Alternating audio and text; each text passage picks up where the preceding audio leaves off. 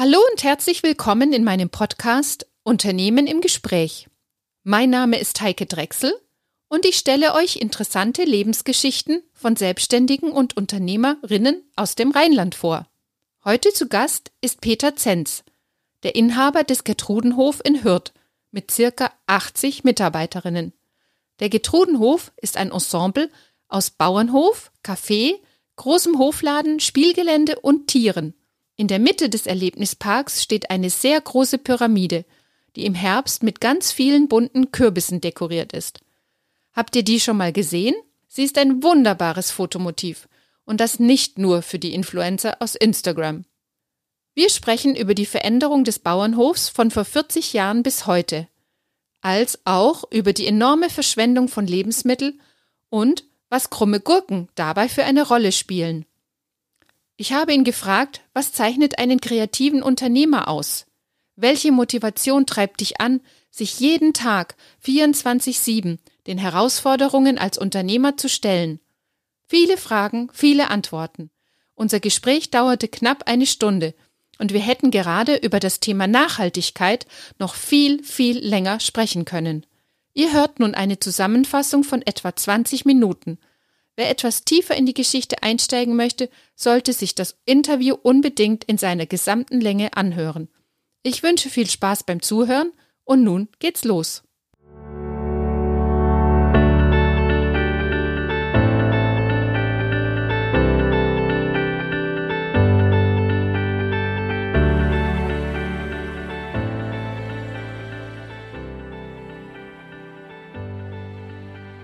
Hallo Peter. Hallo, grüß dich.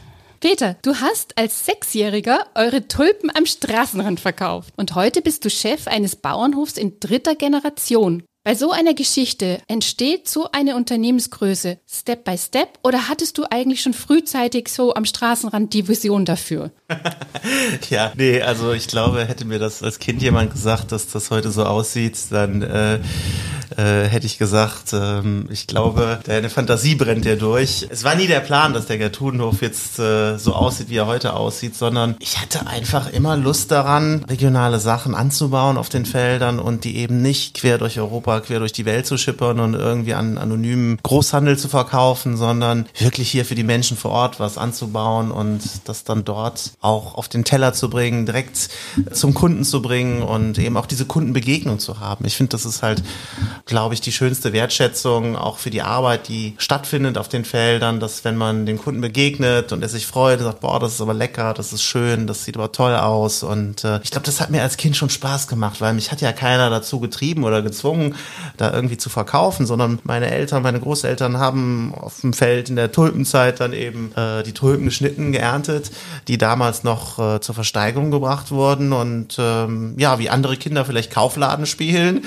ähm, hatte ich dann Spaß, dann an der Straße einen Sonnenschirm aufzumachen und hatte dann so eine kleine Handkasse. Und mein Urgroßvater hat dann noch geguckt, ähm, kann der Junge denn jetzt irgendwie auf 50 Euro rausgeben? Und rechnen konnte ich schon als kleines Kind ganz gut. Und äh, als das ging, sagte er, okay, dann kann er das machen, wenn er da Spaß dran hat. Und äh, so ging das Ganze los. Und ähm, dann bekam ich so einen Verkaufswagen gebaut, aus so Planen so ein bisschen, damit es ein bisschen, auch wenn es mal regnete, windgeschützt war. Und da habe ich dann später dann auch die Hausaufgaben gemacht und dann kamen meine Kumpels und haben da Fußball drumrum gespielt. Und es waren ja dann immer mal, dass ein Auto mal hielt so am Straßenrand, wie das so ist halt früher in den ersten Zeiten. Und das gab es dann eben nur zur Tulpenzeit und wenn wir die Pflaumen geerntet haben. Das war so das, die ersten ein, zwei Jahre. Und Irgendwann wurde dann aus diesem kleinen Sonnenschirm ähm, der Hofladen 1.0, was nichts weiter war als eine Klingel am Hoftor.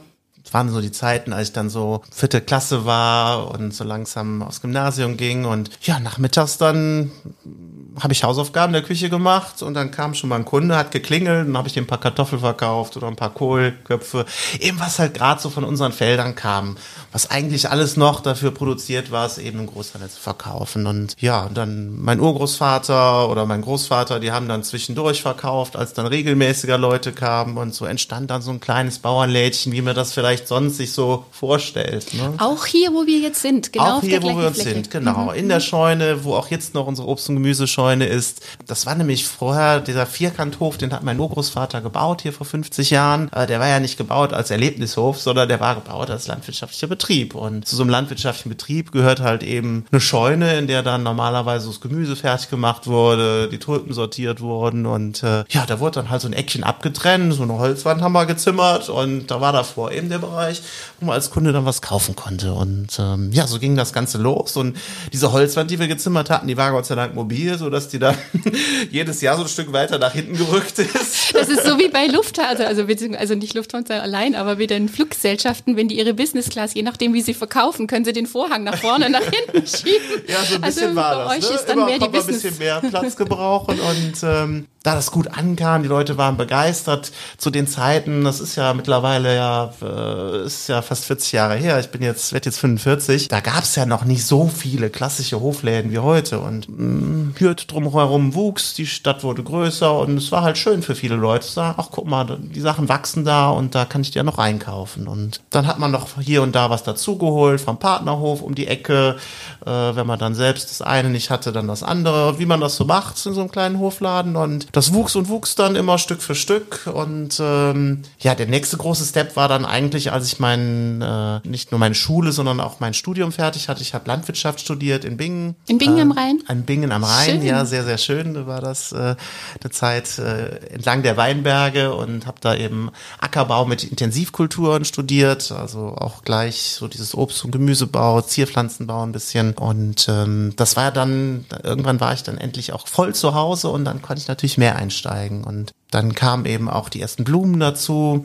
Ich fand das irgendwie so schön. Das Obst und Gemüse war ja schon super, aber ja, so ein Hof wird ja noch viel schöner, wenn, wenn es blüht, wenn, wenn viele Farben da reinkommen. Und dann bin ich dann eben auch zum Gärtner gefahren oder mal zum Blumengroßmarkt früher. Dann damals hatte ich so einen kleinen Golf und äh, habe dann so hinten dann ein paar Blümchen reingepackt und äh, fand das immer ganz schön. Da hat man so eine Deko, die man auch verkaufen konnte. So war so die Idee von mir damals. Und dann kamen so die Blümchen dazu und so das immer Stück für Stück. Und früher haben die Leute dann eben im Innenhof geparkt, äh, was jetzt ja auch alles verkaufs Fläche ist, wo jetzt eben nicht mehr nur ein paar Blümchen stehen, die damals in meinen Kofferraum gepasst haben oder später in den kleinen Autoanhänger, sondern ähm, ja, jetzt kommen die LKWs. Wo tatsächlich wir arbeiten äh, mit einer tollen Gärtnerei hier aus Bergheim zusammen, der Gärtnerei Engels, ähm, die sehr sehr viel produzieren, auch sehr nachhaltig produzieren an ähm, Beet- und Balkonpflanzen. Und der kommt jetzt tatsächlich äh, sehr regelmäßig äh, mit dem LKW gefahren und lädt dann ganz viele von diesen Stellagewagen ab. Die Geschichte ging dann weiter. Der Hofladen äh, hatte eine gewisse Größe erreicht und dann war ja immer das Thema Saisonalität, äh, das Thema, was sich die ganze Zeit durchgezogen hat bei uns und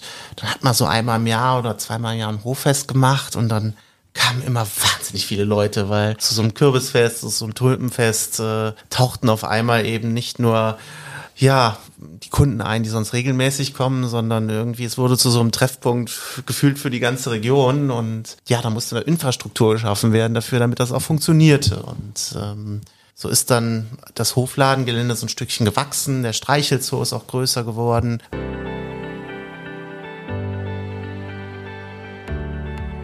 Aus dem Fernsehen kennt man ja, ich jetzt mal Bauern, allerdings mehr auch oft so aus so Formaten wie Bauer sucht Frau. Und da hast du dann sogar mal der Bild-Zeitung ein, ein Zitat dazu gegeben. Mit Bauer sucht Frau hat mein Leben nichts gemeint. Das schaue ich mir gerne mal an. Aber die TV-Bauern sind Einzelfälle. Heute muss man kreativer Unternehmer sein. Und genau das ist das Stichwort, kreativer Unternehmer. Und ich glaube, das hast du gerade in der Corona-Zeit sehr gut bewiesen. Erzähl doch mal bitte ein bisschen, was ihr da alles so auf die Beine gestellt habt. Ja, es war halt, ich glaube, so der größte Wendepunkt nochmal überhaupt im, im Hof, als auf einmal Corona ausbrach und alles das, was ich dann eben vorher über zehn Jahre aufgebaut hatte, zehn, zwölf Jahre aufgebaut hatte, funktionierte halt nicht mehr. Ne?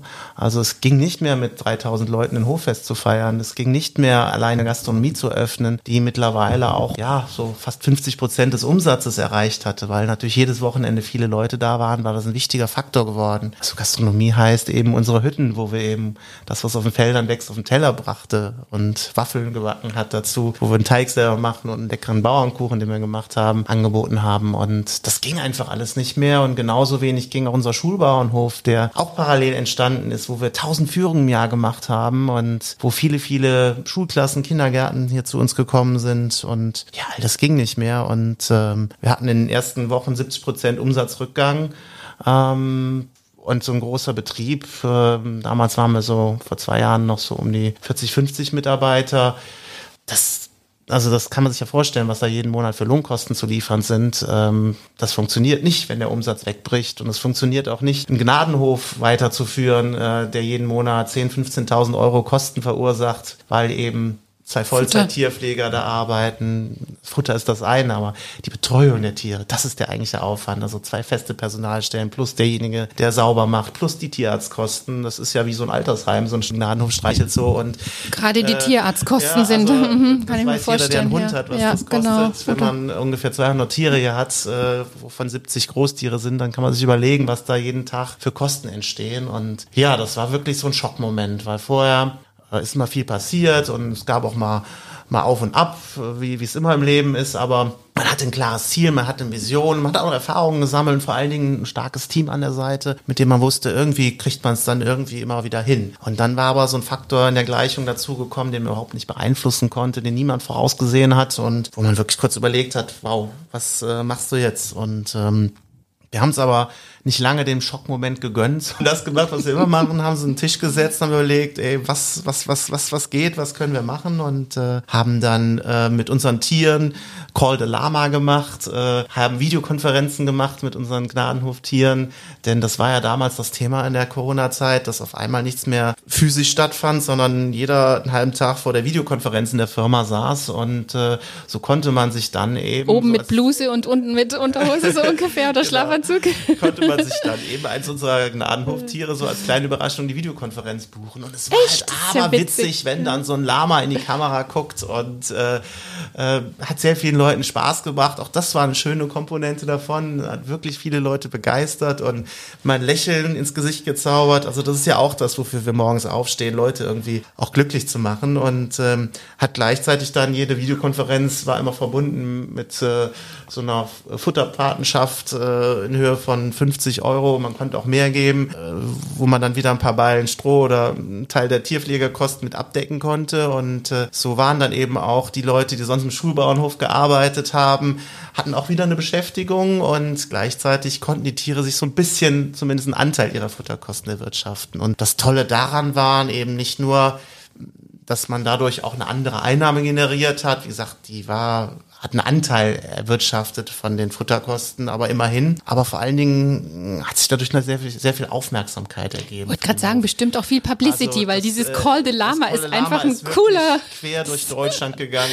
Äh, Super. in allen TV-Formaten äh, gefühlt so, also bis zur heute Show. Äh, äh, wir haben mit 1 Live, mit Contra K, so einem Rapper, haben wir Call the Lama gemacht. Wir haben fürs Frühstücksfernsehen von Sat 1 äh, einen ganzen Morgen lang geschaltet. Also wirklich querbeet in allen Zeitschriften von der Bild der Frau über, über die Bild-Zeitung, über alles, wirklich alles, äh, alles, was man sich so vorstellen kann in der Medienlandschaft, weil es eben eine witzige Geschichte gerade in diesen sehr traurigen Zeiten, ja, und auch sehr bedrückenden Zeiten für alle war. Und äh, ja, und dadurch kam auch eben eine Aufmerksamkeit, die uns auch geholfen hat, natürlich andere Wege der Vermarktung des Obst und Gemüses zu finden, denn es ist ja nicht nur, dass man sagt, okay, das kommen die Leute nicht, sondern man hat ja auch, es war ja Frühling, wir hatten die Tulpen auf den Feldern, äh, ja, Spargel, alles, was, was wir sonst vermarkten, musste ja irgendwie einen anderen Weg finden. Und zuerst waren die Leute ja auch ein bisschen skeptisch so mit einkaufen. Das war ja alles so ein bisschen, hm.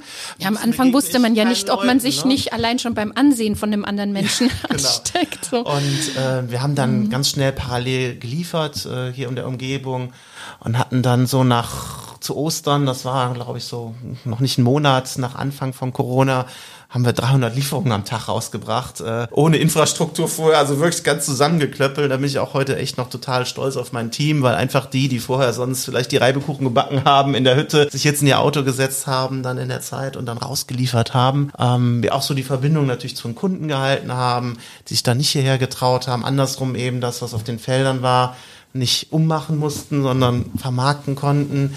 Ja, und das ging eben auch nur durch solche Aufmerksamkeit, die, die, die durch Kolle Lama und andere Dinge gekommen ist. Und dann haben wir eben hier die Hofladenverkaufsfläche noch ein bisschen größer gemacht. Damals vor Corona war die noch nicht 1200 Quadratmeter, sodass eben auch viel Platz war. Sodass man eben nicht nur in der Obst- und Gemüsescheune im geschlossenen Raum sich drehen musste, sondern dass man mit sehr viel Platz dann eben auch einkaufen konnte. Wir haben es besonders schön dekoriert, äh, sodass das eben in der Zeit dann eben auch ein, ein Ausflugserlebnis war. Wir haben online online noch Sachen rausgeschickt äh, für diejenigen, die ja deutschlandweit dann auch uns durch die Mediensachen aufmerksam geworden sind. Und so haben wir wirklich alle Mitarbeiter am Arbeiten gehalten. Und das war auch, glaube ich, was meine Mitarbeiter mir angerechnet haben. Es gab keinen Tag Kurzarbeit. Es ist jetzt keiner wegen Corona gekündigt worden. Von der Ausgangssituation 70 Prozent Umsatzrückgang äh, ist das, glaube ich, eine, eine starke Leistung gewesen. Und andersrum für mich und das Unternehmen, für den Hof hier, für die Familie, haben die Mitarbeiter unserer Seite gestanden und haben all das mitgemacht, waren flexibel, haben ja jeden Tag das gemacht, was gerade zu tun war. Und so sind wir gemeinsam irgendwie durch die Zeit durchgekommen. Und äh, ähm, parallel haben wir dann angefangen zu sagen, okay, Corona ist wahrscheinlich nichts, was in zwei Wochen oder in zwei Monaten vorüber ist. Unser Konzept mit 30 Hoffesten im Jahr, wo mehrere tausend Leute kommen, das wird so schnell nicht mehr gehen und haben dann äh, zusätzlich zu dem Hofgelände äh, rund um den Gnadenhof Streichelt so ein zweites Gelände geschaffen, unser Erlebnisgelände, wo man jetzt wirklich einen halben Tag oder auch einen Tag verbringen kann, ähm, haben sehr viel Platz geschaffen, haben Spielmöglichkeiten für die Kinder geschaffen, haben eine große Strohscheune mit 20 Meter Durchmesser und 400 Strohballen da drin gebaut, wo die Kinder auch mal bei Regenwetter toben können, haben angefangen, Hüftburgen aufzustellen. Das kam so aus der Zeit, Mensch, keiner kann in Urlaub fahren, was machen die Kinder denn jetzt? Hm, machen wir eine Sandfläche. Ja, da haben wir auf so einer alten, alten Parkplatzfläche, die so geschottert war, haben wir 300 Tonnen Sand aufgeschüttet und haben Hüpfburgen aufgebaut und ein paar Palmen aufgestellt und haben gesagt, okay Mensch, das ist doch jetzt der Urlaub zu Hause für die Kinder, die, die sonst äh, jetzt dies Jahr vielleicht keinen Urlaub machen können. So ist das entstanden und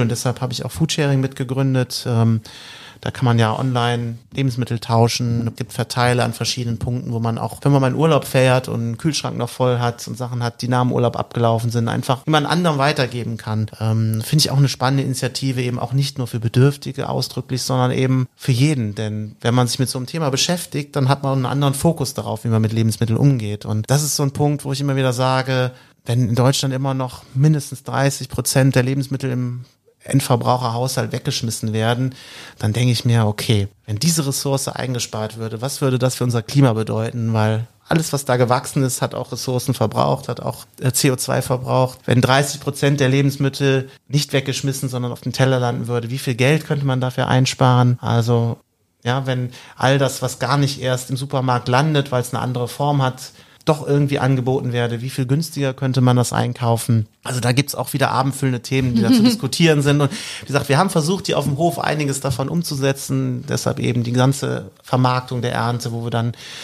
solche Sachen, die ein bisschen anders gewachsen sind, äh, sag ich mal, ähm, günstiger oft anbieten oder eben einfach mit anbieten, denn auch da können wir viel von den Kindern lernen. Die finden immer gerade das besonders toll. Ähm, die denken jetzt aber nicht, dass die Kühe lila sind, oder? nee, äh, das das finde ich halt schön. Da kann man eben, äh, man sagte, man muss den Kindern was beibringen. Nee, eigentlich muss man nur von den Kindern lernen, weil die nehmen die krumme Gurke und sagen, boah, die ist ja toll und kaufen gerade die und äh, das Ganze voranzutreiben haben wir auch einen Schulbauernhof. Äh, ich habe es eben ja schon mal gesagt, vor Corona in der 1000 Führungen, die wir jetzt auch so langsam wieder haben, nach diesem Loch in der Corona-Zeit, wo es nicht stattfinden durfte, wo wir eben Schulklassen, Kindergärten, aber auch Kindergeburtstage da haben, wo wir eben spielerisch nicht mit erhobenen Zeigerfinger, sondern mit sehr viel Spaß auf die Felder rausgehen, mal zusammen die Kartoffel ausbuddeln und dann die Kinder fragen so, welche würdest du denn jetzt wegschmeißen? Ja, keine.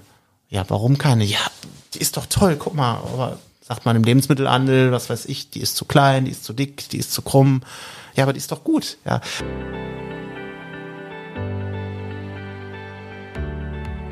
Was würdest du deinem jüngeren Ich raten? Eben gerade so nochmal so dieses Thema, was könntest du als Unternehmer aus deinen Erfahrungen aus einem anderen jüngeren Unternehmerinnen oder Unternehmer weitergeben an Tipp? Also ich glaube, das Wichtigste ist als Unternehmer sich selbst treu zu sein in den Dingen, die man macht. Und ich glaube, das ist der größte Schatz, den ich hier habe. Also viele Leute, die immer denken, boah, der Gertrudenhof, was verdient der für ein Geld? Nee, tue ich nicht. Also äh, wenn ich einen Euro einnehme, dann investiere ich gefühlt wieder zwei in das Ganze, was wir hier tun. Und bin immer ganz froh, wenn am Ende des Jahres alle Rechnungen bezahlt sind und das Ganze so weitergehen kann, wie das macht. Also äh, das, was ich hier mache, mache ich nicht wegen der Kohle und ich habe auch keinen Porsche oder sonst was, brauche ich alles nicht. Äh, was ich aber brauche, ist halt morgens aufzustehen, äh, hier aus der Fenster zu gucken, die Tiere zu sehen, ähm, ein Konzept zu sehen, wo ich hinterstehe, ähm, mit Menschen zu arbeiten, die auch motiviert sind, sowas zu machen. Ähm, wenn ich über den Hof gehe, Kinder zu sehen, die Freude haben. Ja, also das sind Sachen, die mich aufladen. Ähm, ich habe mich auch mal damit beschäftigt, was sind meine Energieräuber und Energieschenker und ja, all das sind Sachen, die mich aufladen, die mir, die mir Freude machen. Ich glaube, das ist am Ende des Tages, glaube ich, der größte Gewinn, den man als Unternehmer haben kann, wenn man für was aufsteht morgens, wo man hintersteht und sich nicht verbiegen muss, um irgendwas zu machen, was am Ende des Tages ja seine Rechnung bezahlen lässt. Und ich glaube, je mehr man sich da selber treu bleibt, desto authentischer und desto erfolgreicher ist man auch am Ende des Tages. Und das ist der eine Faktor. Und der andere Faktor ist, man muss gleichzeitig natürlich jeden Tag neu seinen Kunden zuhören und die Aufgabe des Unternehmens ist es, Kundenbedürfnisse zu erfüllen. Äh, das sage ich auch mal meinen Mitarbeitern. Und das ist das, was wir in der Corona-Zeit gemacht haben. Das ist das, was wir heute machen. Immer wieder hinzuhören, was, was ist denn der Engpass des Kunden? Was, was kann ich für ihn lösen? Was, was kann ich ihm schenken? Was kann ich tun? Und wenn man das macht, dann ist man am Ende des Tages auch erfolgreich.